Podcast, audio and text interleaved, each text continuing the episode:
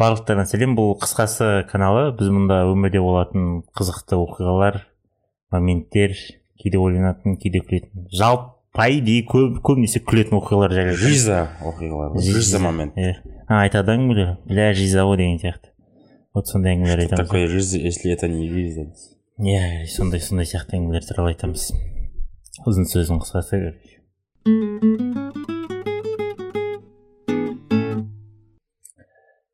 не? Телекоммуникацияда оператор болып жұмыс жасаймын дейді. Көбінесе адаптер wi-fi істемей қалғанда адамдар хабарласып кеңес алады.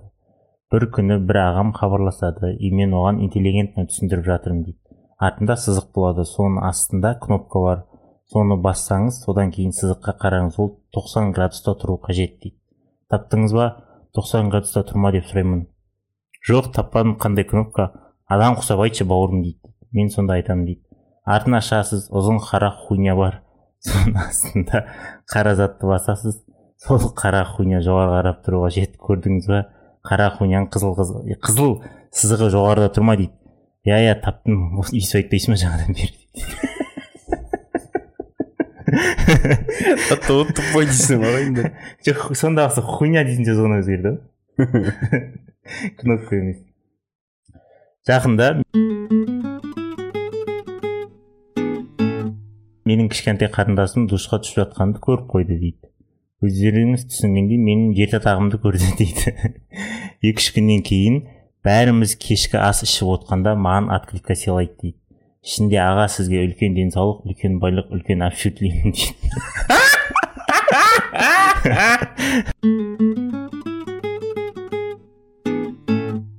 Адамдар адамдар тұрмыс құрады бала туады ипотека алады дейді. Ал мен жылқы алдым дейді. И барлығы барлық туысқандарым барлық достарым миымды қатырды дейді неге жылқы алдың қалай ғана ойыңа ол барды деп өздері отбасы құруға бала шаға не бала шаға құруға ипотека алуға ойланбай барды мен олардан сұрамаймын ғой қалай ғана бардыңдар деп. Егер де бір проблема болып жатса жылқыдан атакта шаурма жасап алуға болады дейді. Ал күйеуіңе не әйеліңе не балаңнан шаурма жасап бер көрейік дейді.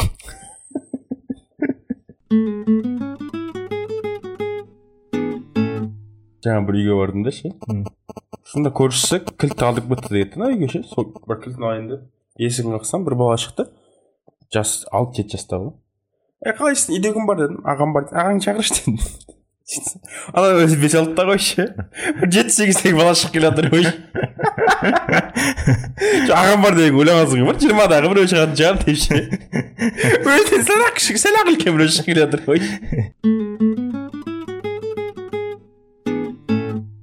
құрттай кезімде ванный комнатаға өзім құлтанып қалғанмын дейді. Есіктің тұтқасы бойым жетпейтіндей биіктікте болды дейді. Мама сыртта жылап айқай шу короче шу болып жүр дейді. Маған түсіндіріп жатыр дейді. Тазикті аласың үстіне тұрасың да есікті әдемілеп ашасың деп. Мен солай істедім дейді. Бірақ бойым сонда да жетпеді дейді. Кім білді тазикті төңкеріп үстіне тұру керек екенін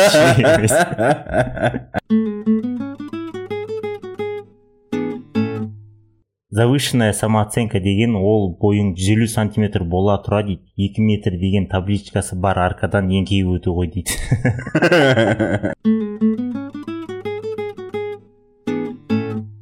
Күйеуім плов жемейді дейді мүлде. Дайындама деп айтады дейді.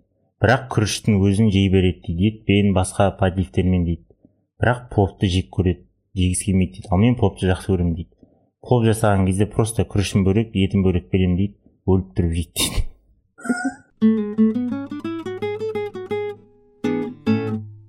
інім бар дейді. И ініме бір ойын қатты ұнайды дейді. Бір ойынның қатты фанаты. Жаңа жылға сол ойындағы демонның киімін жасап беріңізші деп маған өтінді дейді. Тігіп беретін жер таппай мүлде таппадым дейді. И соңында өзім тігетін болдым дейді. Бірақ естен шығып кетіп бір екі күн қалған кезде ғана жасай бастадым дейді. Соңғы күні жұмысқа апарып тігіп үлгеремін деп ойлап жұмысқа апардым дейді. И жұмысқа апарғанда коллегаларым сұрап жатыр дейді не ол деп ә, неге ол деп? И мен түсіндірдім дейді осындай осындай демонның киімі деп и үлгере алмай қалам ба деп қорқып жатырмын деп айтсам коллегаларыма бір коллегам айтады дейді. Құдай қаласа үлгересің қорықпа дейді. Базар киімін. жиырма бес жасында түсінеді екенсің дейді. Секспен айналысып жатқанда шығатын дауыстардың бәрі рахаттанғаннан емес дейді. Жарты дауыстары аяғың ұйып қалғаннан белің ауырғаннан қолың қақсағаннан қызы тағы қай жерің ауырғаннан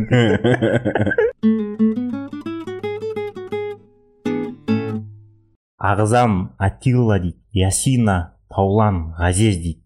Еще бұл балабақшадағы топтағы барлық балалардың есімі емес дейді.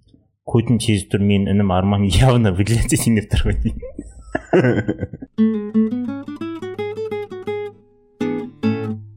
ауырып қалдым дейді. Там давление пульс анау мынау короче врачқа бардым дейді.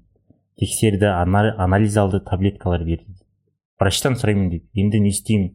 Қандай образ жизни ұстануым қажет деп. Врач ешқандай кәдімгідей өмір сүре беріңіз дейді. Обычный образ жизни ғой дейді.